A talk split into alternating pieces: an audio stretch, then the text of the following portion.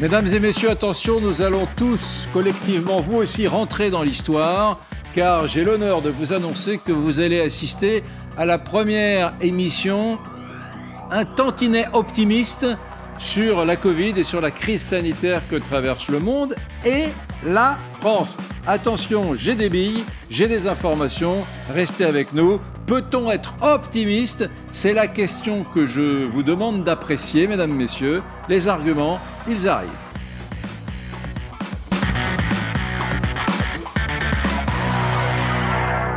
Mes invités, les voici, euh, la psychologue Marie-Estelle Dupont. Bonjour Marie-Estelle. Euh, le, le, médecin de santé publique, épidémiologiste Martin Blachier, merci d'être avec nous. Merci également Stéphane Simon, producteur et cofondateur de la revue euh, Front Populaire. Merci d'être là. Merci également à la communicante Marie-Virginie Klein, directrice générale adjointe du cabinet Tilder. Merci à tous.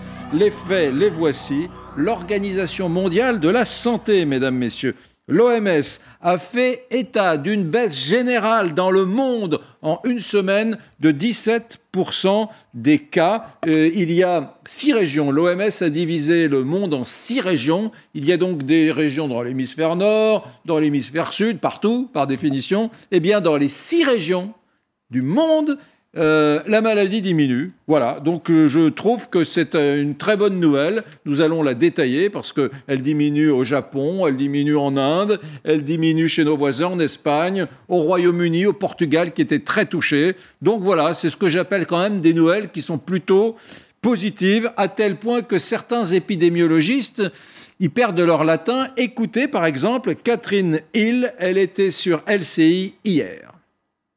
En ce moment, je scrute depuis une semaine ou quelque temps. Les arrivées en réanimation sont très très constantes.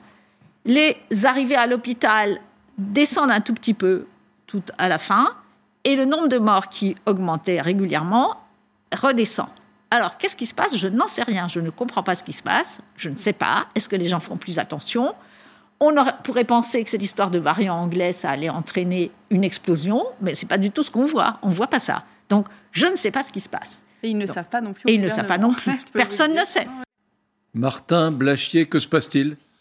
Bah, Il se passe que euh, les pays ont appris. Donc euh, petit à petit, à force de vivre avec le virus, on apprend euh, les mesures qui permettent de maîtriser l'épidémie. Et donc du coup, la plupart des pays, y compris la France, maintenant la maîtrisent à peu près. Mm. Et après, il y a eu effectivement cette histoire de variants. Et là, pour le coup, il y a eu une grande erreur des gens qui ont fait des estimations sur les variants puisqu'on a confondu le fait qu'un variant prenne de la place sur les autres variants et le rythme avec lequel ce variant allait prendre de la place, on a cru que ça allait devenir le rythme de l'épidémie. Et on a confondu deux phénomènes. Je pense que ça a été un peu instigé par les Anglais qui ont un peu profité de cette histoire de variant pour expliquer toute leur reprise. On en a créé une théorie qui est fausse.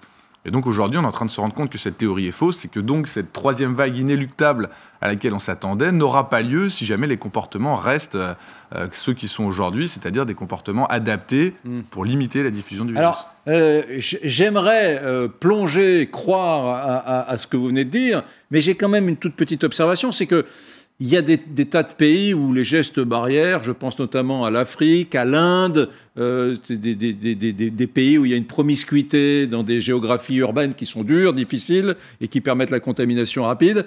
Euh, bon, où ça baisse quand même. C'est-à-dire que ça baisse de 22% en Afrique, les contaminations, selon les chiffres de l'OMS, ça baisse en Inde. Donc, c'est pas que les gestes barrières et les gestes vertueux que vous évoquez. Alors, pour être tout à fait honnête, je connais pas l'épidémiologie de tous les pays du monde. Mais moi, oui. Vous m'en demandez beaucoup trop. moi, oui. je connais à peu près. Pourrais, tu sais, maintenant, je pourrais faire votre boulot. Après un an de crise, je pourrais faire votre boulot. Mais oui, c'est vrai que les gens progressent sur, sur la Covid-19, mais je vois ce qui se passe. Je regarde essentiellement ce qui se passe en Europe et ce qui se passe euh, aux États-Unis. Et euh, je vois que quand même, l'épidémie réagit très fortement au changement de comportement. Je rappelle qu'il y a quand même eu des reprises importantes euh, en Europe, au Portugal, aux Pays-Bas, aussi en Israël mm.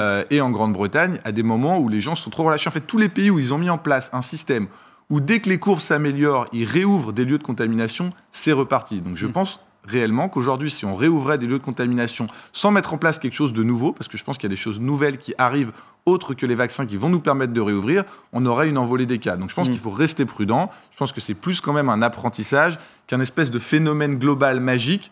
Alors là, je ne sais pas lequel c'est, mm. et euh, je n'y crois pas, qui fait que ça redescend irrémédiablement, quels que soient les comportements. Euh, docteur Blachier, vous savez que votre parole est précieuse. Euh, je pose la question à ceux qui nous regardent, là, qui vont voter d'ailleurs sur mon compte Twitter, Eric Brunet. Euh, je vous pose la même question qu'à tous ceux qui sont sur LCI maintenant. Peut-on être optimiste? Oui, on peut définitivement être optimiste, euh, puisque comme je vous dis, je pense que les comportements, ils sont à peu près stables, donc je ne crois pas qu'il y avoir une envolée des cas, et je pense qu'il y a quelque chose qui va arriver, qui va changer la donne, c'est la capacité de se tester soi-même. Hmm. Euh, je pense que le jour où on pourra vendre dans les supermarchés des tests qui sont fiables, où les gens pourront se tester de façon continue, quasiment toutes les semaines, et aller dans des endroits, même où il y a un risque de contamination, en montrant qu'ils ont eu un test négatif, je pense que la vie pourra retrouver un semblant de normalité, et même avant la fin de la campagne vaccinale.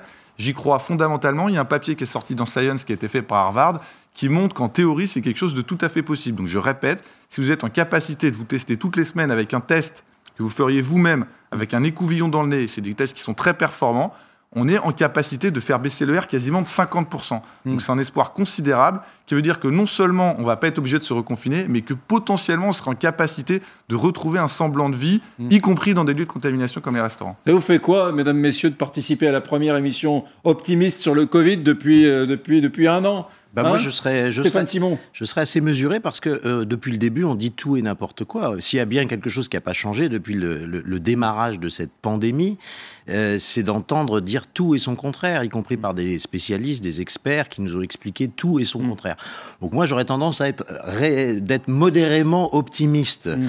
Euh, non, mais attendez. Après, ah, il y a une chose, Stéphane, il y a une chose que vous devez croire, c'est la statistique. La statistique, c'est la mère des sciences. Elle nous dit que dans le monde entier, il y a 196 pays ça va vers la baisse. Alors c'est plutôt que la statistique, moi je, je, considérerais que surtout le virus est, une, est un être vivant, mm. et comme tous les êtres vivants, il a une naissance, une phase de prospérité et un déclin et une mort. Mm. Donc j'aurais tendance à dire que si un jour euh, euh, la fin de ce virus arrivait, ce ne serait que euh, la répétition de tous les phénomènes de vie à travers le monde. Donc ça va bien finir par arriver. Mm. Après, est-ce qu'il faut se dépêcher d'être optimiste? J'en suis pas convaincu. Mm.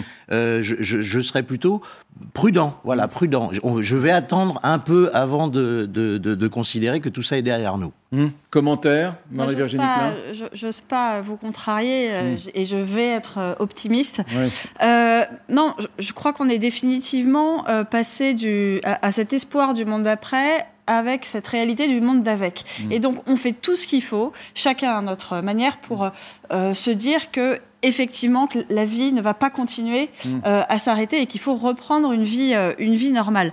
Pour la baisse, moi ce que j'ai compris, c'est que la baisse euh, dans le monde, elle était due à différentes causes. Un, dans des pays comme les États-Unis, c'était effectivement des impulsions comme celle de Joe Biden qui n'a pas arrêté d'inciter la population à wear the mask. Mm. En Inde, je crois que c'est dû à l'immunité, un début d'immunité collective puisque une personne sur deux est testée positive, donc mm. on, arrive à cette, cette immunité. et en, en France, France, en Allemagne et dans certains pays d'Europe, c'est parce qu'il y a eu des mesures drastiques qui ont été mises en œuvre. Donc, vous imaginez en, Europe Non, mais attendez, les amis, c'est pas rien. Virginie, je vous rends le micro dans un instant, Marie-Virginie, mais euh, en Europe, moins 19% de, en une semaine. Dans les Amériques, moins 17% en une semaine. En Afrique, moins 22% en une semaine. C'est c'est paf, c'est un effondrement statistique. Il y a un effondrement statistique des, des cas euh, hmm. Covid. Par contre, le nombre de morts, et là, pardon, on n'est hmm. pas là, on est, on est hmm. optimiste ce matin, mais le nombre de morts, quand même, il a dépassé des, des, des, chiffres symboliques hein, au Royaume-Uni. Il diminue. Que vous le vouliez ou non, le nombre de morts, Marie-Virginie, diminue dans le monde entier. Et c'est une très bonne nouvelle. Donc moi, mon, mon analyse, c'est que on, on apprend à vivre avec le virus, qu'on respecte de mieux en mieux les gestes barrières euh, et que effectivement, euh, hmm. il faut trouver des, moyens de se réjouir. Hmm. Alors quand même, je vous la psy, je vous garde au chaud car je, voudrais que vous me regardiez avec moi ceux qui continuent à dire ouh là là. Ouh là là là là, mon Dieu, le variant, le variant. On se rend compte que euh, Blachier l'a dit tout à l'heure, ce variant, c'est un variant, mais il n'a rien de diabolique. Euh, bon, apparemment, il contamine davantage, mais on entend déjà des Britanniques, d'autres personnes qui disent, mais finalement, il est plus contagieux. Mais euh, y a-t-il eu euh, cette explosion des décès que nous attendions? Pas tant que ça. Or, en France, ça fait des jours qu'on est dit, attention, attention, le variant anglais, sud-africain, brésilien est là, il va y avoir énormément de décès, ça va être terrible. Écoutez, c'était le maire de Dunkerque, vous savez qu'il y a beaucoup de variants anglais à Dunkerque, écoutez le, discours un peu anxiogène quand même du maire de Dunkerque, c'était hier. La situation sanitaire actuelle de notre agglomération est préoccupante. Le virus circule très rapidement. À Dunkerque, le taux de pénétration des variants anglais est trois fois supérieur à la moyenne régionale et six fois supérieur à la moyenne nationale. Avec un niveau de 485 contre 208 dans le nord, notre taux d'incidence est le plus élevé du département. L'accueil ici même à l'hôpital atteint la cote d'alerte. Là, on habite Dunkerque, on met les sacs de sable, on se planque, on se calfeutre. Écoutez, après je vous donne le micro, c'est promis, écoutez dans un autre registre, François Grosdidier, il est le maire LR de la ville de Metz, et vous savez qu'à Metz, en Moselle, eh on a identifié euh, une présence élevée de variants. Écoutez-le. On se bat pour avoir un, confinement euh, fort, mais terri territorialisé limité dans l'espace et dans le temps, qui d'ailleurs, sur un plan moral et économique, est beaucoup plus facile à supporter qu'une demi-mesure comme le couvre-feu euh, à, à 18 heures, qui ne sert à rien sur un plan sanitaire, qui est même contre-productif, parce qu'on met les gens au même endroit au même moment et qui dure euh, des mois et des mois. Mais, mais, mais, alors, on dit que ça va mieux, y compris en France, mais on a quand même des élus qui, qui sont dans la flagellation. On se bat, dit-il, le maire de Metz, on se bat pour un confinement de notre ville. Quoi. Il veut confiner chez lui. Oui, alors plusieurs choses. D'abord, je pense qu'on aurait dû être optimiste dès le départ. D'abord mmh. parce que c'est bon pour les défenses immunitaires et qu'un euh, virus, il y en a eu d'autres, il y en aura d'autres, des pandémies. Euh, voilà, il n'y avait pas de raison, de, de, de, je pense, de semer la panique parce que mmh. ça a plutôt créé des comportements incohérents au début. Ensuite, ça baisse aussi parce qu'au bout de dix mois, effectivement, il y a eu des apprentissages et que euh, tous les pays ont mis en place des stratégies. L'Israël a vacciné massivement, etc. etc. Euh, je pense que M. Grosdidier, lui, n'est pour le coup pas dans un discours où il sème la peur puisqu'il dit le confinement, je le souhaite très territorialisé. Mm. Ceux qui sèment la peur et qui, pour moi, sont dangereux parce que finalement, ils font l'inverse de la médecine, c'est-à-dire qu'ils nuisent en créant de la peur chez les gens et en créant de l'anxiété, euh, mm. c'est ceux qui disent qu'il faut euh, tout bloquer et faire vivre tout le monde dans un bunker. Mm. J'ai pas l'impression que ce soit son discours. Ce qu'il dit, c'est mes petits commerçants sont euh, comme ça parce qu'ils doivent fermer à 18h, ce qui est presque pire que d'être complètement fermé et d'avoir des aides. Les gens s'agglutinent, et ça, c'est vrai qu'on peut se dire que d'un point de vue strictement sanitaire, ce serait plus logique d'étaler les flux jusqu'à 22h que de les arrêter à 18h et d'avoir des embouteillages partout entre 17 et 18. Mm. Euh, donc lui, j'ai pas l'impression, lui pour le coup, alors que je condamne beaucoup le discours de la peur, qu'il soit dans un discours de peur. Je pense juste qu'il dit là, localement, on n'est pas sorti d'affaires. Et moi, je demande cette mesure efficace. Après, mm. moi, très personnellement, je pense que le confinement, c'est une catastrophe mm. et que c'est ni efficace vraiment sur le plan sanitaire parce qu'on met la poussière sous le tapis et ça mm. recircule après. Et, et, en tout cas, ça rend malade des gens qui étaient bien portants en les faisant déprimer et en créant des, des, des, des violences domestiques pardon, euh, en masse. Ces appels, ces appels, au secours des, euh, des, élus locaux, moi je trouve que surtout ils disent une chose, c'est qu'on a de façon totalement jacobine et centralisée géré depuis le départ euh, mm. cette épidémie, alors qu'il faut au contraire délocaliser euh, à la fois la prévention, euh, à la fois la politique de santé. On le voit bien aussi dans ce qui se passe dans la politique de vaccination actuellement, mm. où on est en rade complet, on est à 50 000 ou 60 000 vaccinations jour, là où d'autres pays sont à 600 000. Pourquoi? Parce qu'on a essayé de tout planifié. On a délégué notre pouvoir de signature et de commande des vaccins à l'Europe, ce qui était une erreur, contrairement aux Anglais qui ont, qui ont traité directement ah, avec je les vois, Je vois poindre hein, non, mais c'est très important. Le, fondateur avec Michel Onfray de, Front Populaire, bah, c'est très important. vaguement souverainiste. On aurait mieux fait de commander nous-mêmes nos vaccins. Absolument. Et, et, et vous m'expliquerez pourquoi euh, le contraire euh, serait, serait mieux. Et par ailleurs, on voit bien que dans la vaccination, si on faisait davantage confiance aux élus locaux, mm. on arriverait à faire des vaccinodromes comme on l'a vu à Cannes, chez Monsieur Lisnard ou dans d'autres ou dans d'autres villes où là on voit que les choses sont faites de façon efficace, résolument efficace. Notre ministère de la santé, au contraire, est en train de déléguer à Doctolib euh, la, la, la, la, vaccination, euh, la vaccination en France. C'est pas, pas, très on raisonnable. Pas Doctolib, on n'aime pas le privé chez Onfray? Si, si, tout à fait. On aime bien le privé, mais il se trouve que euh, c'est pas c'est pas c'est pas une manière de faire que de vouloir tout gérer de Paris. Mm. Je pense que là, les appels au secours de ces de ces élus, au contraire, nous disent donner davantage d'autonomie aux régions. Si nous sommes à Dunkerque plus frappés qu'à Metz euh, par le virus, laissez-nous confiner. Mm. Eh ben, où est le problème? Est-ce que vous trouvez normal qu'en France, le, le, village de Monsieur Pelleras dans les Pyrénées, où il y a 80 villageois, fasse un couvre-feu à 18h comme à Paris? C'est absolument aberrant. Cette espèce de politique qui consiste à mettre tout le monde dans le même panier. Vous soulignez une des prises de conscience, parce que dans toutes les crises, il y a beaucoup de prises de conscience. Une des prises de conscience majeures de cette crise, c'est que euh, quand on veut tout contrôler par en haut, on contrôle plus rien et qu'on mm. s'est privé d'énormément d'initiatives et de, et de connaissances locales et régionales qui auraient permis beaucoup plus d'efficacité avec beaucoup moins mm. d'effets secondaires. Mm. Alors attendez, je vous passe le micro dans un instant. Je voudrais quand même vous montrer l'un et l'autre ce petit reportage que nous avons fait à LCI, car le ministre de la Santé, Olivier Véran, a lancé hier une alerte. Moi, je vous dis, il faut être optimiste. D'ailleurs, vous êtes 64%, quand je pose la question, peut-on être optimiste, à dire oui, à répondre oui. Donc à avoir plutôt une, une vision ouverte et un peu plus souriante des semaines à venir. Mais hier, le ministre de la Santé, disais-je, a dit c'est inquiétant, en Moselle. Ouh là là, il a prononcé le mot terrible variant. Et, regardez ce qui se passe en Moselle. Véran y va d'ailleurs ce matin euh, à Metz. Les variants sud-africains et brésiliens détectés en Moselle, plus de 300 cas en 4 jours seulement. Le gouvernement surveille cette évolution de près. Je le dis clairement, c'est une, une situation qui est plus inquiétante.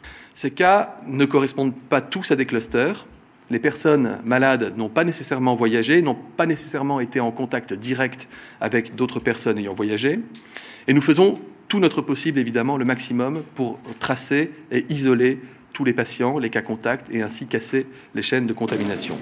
Pour casser ces chaînes de contamination, les tests restent incontournables. Ce serait une catastrophe si ça diffusait. C'est donc un vrai test de réactivité pour le tester, hmm. protéger, alerter et probablement des, tests massifs dans euh, cette région. Olivier Véran se rend sur place aujourd'hui. Rencontre prévue avec les acteurs de santé et les élus locaux pour une concertation sur d'éventuelles nouvelles restrictions. On se bat pour avoir un, confinement euh, fort, mais territorialisé limité dans l'espace et dans le temps, qui d'ailleurs sur un plan moral et économique est beaucoup plus facile à supporter qu'une demi-mesure comme le couvre-feu euh, à, à 18 heures, qui ne sert à rien. Parmi les autres pistes, une fermeture anticipée des écoles. Normalement, les élèves de l'Académie de Metz ne sont en vacances que vendredi prochain. Bon, reportage un peu anxiogène. Est-ce qu'il faut s'inquiéter, euh, docteur Martin Blachier, de, ce variant et de ces 300 cas euh, de variant sud-africain Voilà, exactement. Il y a plein de choses à dire sur ce, cas de la Moselle. Euh, la première chose, c'est qu'ils euh, ne sont pas inquiets du fait que l'épidémie explose, ils sont inquiets du fait qu'il y ait du variant sud-africain. Pourquoi on est inquiet sur le variant sud-africain? C'est parce qu'il ne répond pas au, vaccin AstraZeneca et il répond beaucoup moins bien aux vaccins euh, Pfizer et Moderna. Donc en fait, c'est un espèce de variant un peu résistant à la vaccination. Et comme toute la stratégie du gouvernement pour l'instant, c'est de dire on vaccine et après c'est terminé, en fait, c'est un grain de sable dans la stratégie actuelle du gouvernement. C'est pour ça qu'ils en ont peur. C'est pas parce que ces variants sont dangereux, c'est pas parce qu'ils vont forcément plus vite, c'est pas parce qu'ils vont entraîner une troisième vague, c'est parce que c'est quelque chose qui vient mettre un grain de sable dans cette stratégie qui est une stratégie 100% vaccin. Ça, c'est le premier point. Le deuxième point, c'est qu'il faut pas confiner. C'est-à-dire, quand vous confinez, vous enfermez chez eux 99% de gens qui ne sont pas malades. Faut savoir que même dans des cas de pic épidémique, vous avez que 1% de la population qui, à l'instant T, porte le virus. Donc, ce qu'il faut faire, c'est tester toute la population. C'est-à-dire, vous dites, on va isoler tous les cas positifs à un instant T, et du coup, on va calmer la vague. C'est ce qui avait été fait en Mayenne, euh, quand il y avait eu ces clusters euh, qui étaient partis d'un abattoir. Donc c'est ça qu'il faut qu'ils fassent. Donc il faut arrêter de faire peur avec le variant. Euh, de toute façon, le variant, il circule, et donc il y aura des variants. Donc voilà, cette espèce de panique variant, il faut y mettre fin. Deuxième chose, c'est dire, il ne faut plus confiner. C'est-à-dire, s'il y a une chose à faire, effectivement, d'un point de vue local, c'est peut-être limiter les déplacements des gens pendant quelques jours, et les tester. On peut le faire, on peut le faire. On est en train de mettre en place du mass testing dans les écoles et aujourd'hui on a des tests que les gens peuvent faire eux-mêmes qui sont très sensibles et même si on en rate quelques-uns, c'est pas grave. Donc le confinement c'est archaïque, on ne peut plus le faire maintenant qu'on est en capacité de faire largement des tests antigéniques qui sont très performants. Est-ce que quand on se lève le matin, moi j'écoute euh, la radio sous la douche et je zappe d'une radio à l'autre, le discours sur les, variants est terriblement anxiogène. Est-ce qu'on joue à se faire peur Alors finalement. Euh, bah, Il y, a toujours ce débat entre euh, dire la vérité et avoir cette euh, optique de transparence. Et là, on peut l'admettre, c'est ce qu'Olivier Véran a fait euh, hier soir. Hein. il a vraiment dit les choses telles qu'elles étaient. Et, d'ailleurs, il a employé cette expression je vous le dis nettement. Mmh. donc il y a toujours cette, ce débat entre dire la vérité de façon transparente, quitte à paniquer, mmh. et ne rien dire et laisser les, les, les commentaires transmettre la panique. Mmh. Sur le variant, ce qui est très compliqué, c'est qu'on a l'impression d'avoir aucune maîtrise dessus. On ne le connaît pas. C'est presque un nouveau virus. Mmh. Et c'est un virus qui, comme, euh, comme vous le dites, n'est pas euh, réactif à certains vaccins. Donc oui, il sème la, panique, mais c'est une panique qui reste localisée. Mmh. Euh, et, et, je pense qu'on a passé un cap vraiment depuis dix jours tout sera fait de la part du gouvernement, tout sera fait pour ne pas reconfiner. il y aura peut-être des initiatives locales courtes. Ça, c'est la doxa, la doctrine a changé. je, pense que vous avez raison. On, ne veut plus confiner. En fait, quand, quand Emmanuel Macron a décidé qu'il n'y aurait pas de troisième confinement, on a complètement changé d'horizon. Hmm. On s'est dit, OK, euh, le confinement, c'est vraiment dans le pire, le pire, le pire des cas, c'est la dernière option. Et moi, je vais tout faire à 14 mois de l'élection présidentielle, pour qu'on continue à vivre, pour qu'on continue à parler d'autres sujets et pour qu'on continue à faire marcher l'économie française. Mmh. J'ai juste un mot de réaction sur euh, ce qu'a fait Olivier Véran là, parce qu'il s'était amélioré là, sur la semaine, euh, puisque Macron a eu de la hauteur de vue, il a dit on va pas reconfiner, ça réglera pas le problème. En fait, il a compris exactement de quoi il s'agissait. Et là, j'ai l'impression qu'Olivier Véran a un nouveau coup de panique. En fait, euh, Olivier Véran, il a des espèces de coups de panique comme ça. C'est-à-dire que hier, il n'a pas dit, il y a quelques cas de variants, on va essayer de maîtriser la situation. Il a dit, c'est extrêmement inquiétant. C'est mm. extrêmement inquiétant. Je vous cache pas que je suis inquiet. En fait, il disait pas, je vous, c'était pas de la transparence vis-à-vis de la situation, la situation internationale, c'est de la transparence vis-à-vis de son inquiétude. Et en fait, il n'arrive pas à gérer ses émotions sur la crise. Et celui qui le gère, c'est Emmanuel Macron, qui de temps en temps le calme et le recadre. Et lui, là, il est reparti dans un accès de panique. Il va aller en Moselle. Il va dire oui, mais moi, je suis d'accord, il faut fermer. À ce moment-là, Emmanuel Macron va lui dire recalme-toi on va tester, on va trouver une solution pragmatique. Et j'ai l'impression que c'est ça le problème d'Olivier Véran. C'est qu'il a des espèces d'accès de panique dès que quelque chose arrive, et après il arrive à se gérer une fois qu'il y a quelqu'un au-dessus de lui qui arrive un petit peu à, le remettre sur des rails rationnels. Non mais ça c'est vrai. Juste un truc, après je, je, vous passe le micro. Variant, le mot variant. Les variants foutent la trouille aux Français. Quand on entend sur LCI le mot variant, on se cache. La question est faut-il avoir peur des variants? Les gens qui nous regardent. Non, il ne faut pas avoir peur des variants. Des variants, il y en aura. C'est-à-dire qu'aujourd'hui, la théorie des virologues américains, c'est de dire que ce coronavirus va vivre avec nous et va devenir de moins en moins pathogène. Ça va devenir un rhume. C'est une théorie qui existe. Et on va, au cours des années, construire une immunité, y compris vaccinale, mais aussi naturelle, avec des gestes barrières. Et ce virus va se, va se mélanger avec nous. Mmh. C'est la loi de la nature. Donc paniquer sur des concepts qui sont simplement qu'il y aura des variants, ça veut dire qu'à chaque fois qu'il va y avoir un variant, il va paniquer. Je veux dire, mm. de toute façon, il va falloir gérer la situation et essayer de faire du damage control, comme disent les Américains. Et en semant la panique comme ça et en ne réussissant pas à contrôler ses nerfs, euh, finalement, en fait, ils créent plus de mal que de bien. Alors que c'est pas grave ce qui se passe en Moselle. Ils vont faire du testing comme ce qui s'est fait en Mayenne, ils vont calmer la situation, les gens vont continuer à appliquer les mesures barrières et ça va se calmer. En fait, je pense qu'il comprend pas exactement ce qu'il en est de ces variants et donc du coup, la, folie un peu irrationnelle reprend euh, surface en lui et du coup, là, il va y aller, il va paniquer jusqu'à ce qu'il se calme. Il y a le côté euh, le capitaine des hussards qui prend son cheval tout de suite, qui, va, qui va, en Moselle, il oublie son sabre, mais il, charge. Avant d'essayer de comprendre et de, de dire qu'est-ce que je vais devoir faire concrètement.